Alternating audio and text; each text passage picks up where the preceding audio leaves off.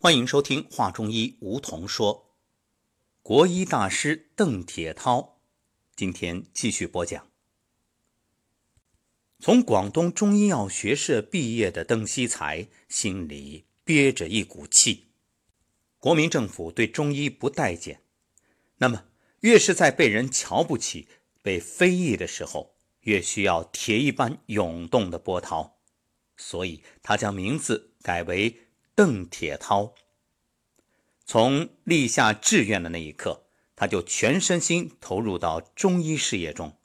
那时才二十出头，打击与困难也开始一连串的向这个青年袭来。一九三七年七月七日，卢沟桥事变爆发。八月，日军飞机轰炸广州。邓铁涛与父亲从广州避祸香港。在香港的时间，父亲邓梦觉托戏在香港芝兰堂坐堂应诊，而邓铁涛却联合三个同学创办了一所简陋的中医夜校。他为这个夜校取了一个响亮的名字——南国新中医学院。国民政府不是不让中医称学院吗？好，我就偏偏。取这个名字，让你瞧瞧。踌躇满志、斗志昂扬的邓铁涛，以近乎执拗的方式开创中医新天地。可尽管取名学院，却应者寥寥。平时啊，只有几个学生来听课，最多的时候不过七个人。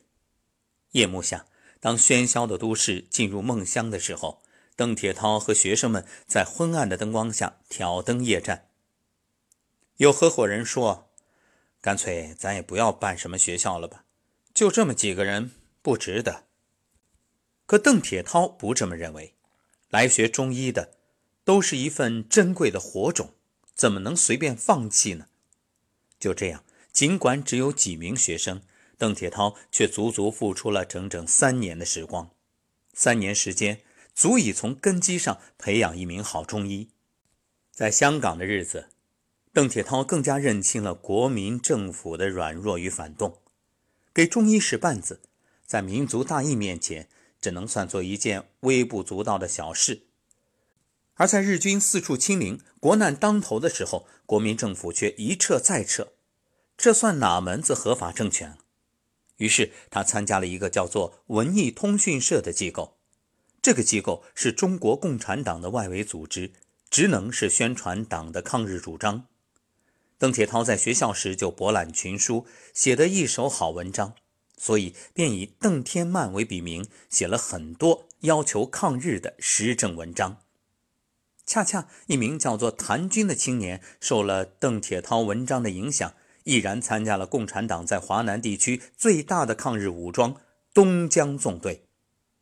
一九四一年，香港沦陷，邓铁涛只得重回广州，在广州。他找了一家药材店坐诊，不久，谭军找上了门，想让他做秘密交通站的地下交通员。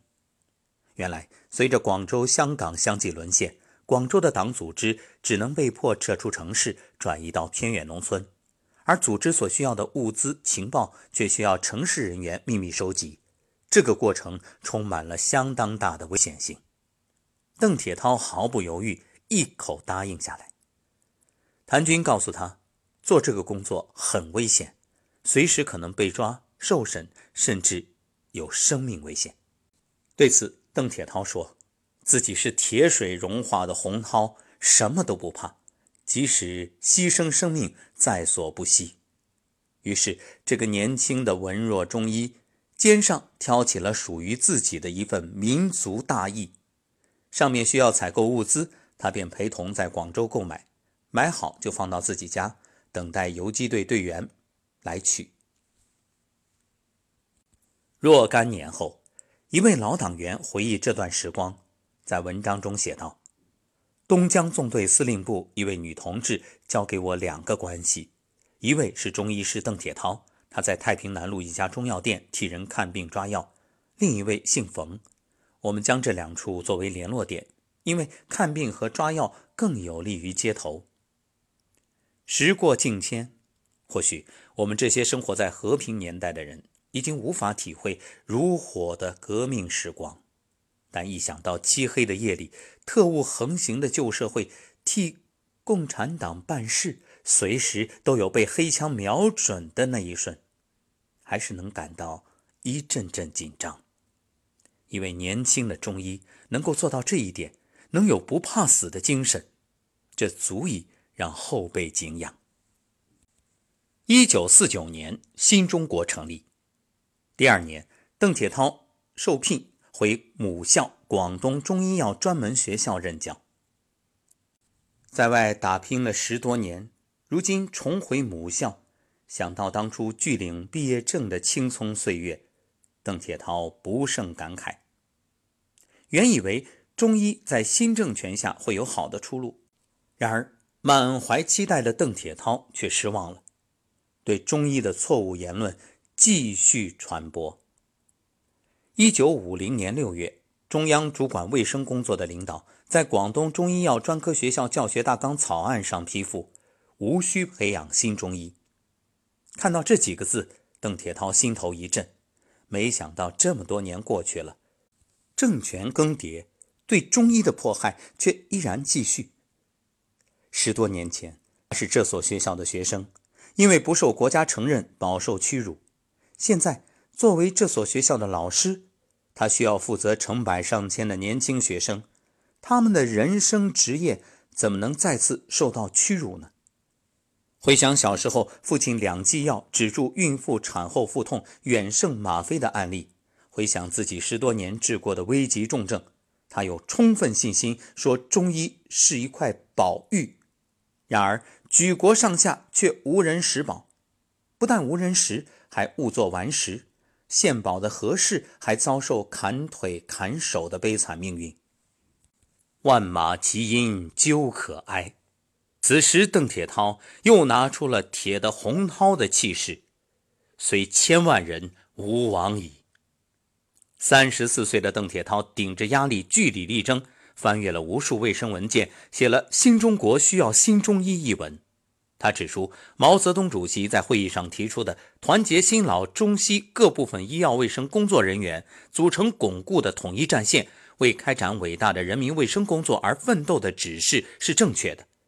当下这种做法恰恰违背了本来的卫生路线，与华南卫生当政者顶着来，这需要一种舍身忘己的气魄。文章发出去。邓铁涛迫切等待上边的回应，是福是祸，难以预料。幸运的是，毛主席在后来意识到卫生部门在中医问题上的偏差，并及时纠正。主席高屋建瓴，一锤定音。中国对世界上的大贡献，中医是一项。可喜的是，六十年后，毛主席的预言正一步步变成现实。当美国好莱坞大片、美国电子产品疯狂向中国输入时，中国的针灸止痛却走入美国，甚至走进了美国军队，作为军医所选用的方案。可以说，中医在文化输出上走在了前列。这算不算中医对中国的贡献呢？算不算中医对世界的贡献呢？而这一切成就。感恩邓老。邓铁涛深知，要想让中医绽放光彩，除了政府支持，更重要的是自身的专业深度。正所谓打铁还需自身硬。在明天的节目当中，我们将为大家讲述邓铁涛先生在中医治疗方面的经典案例。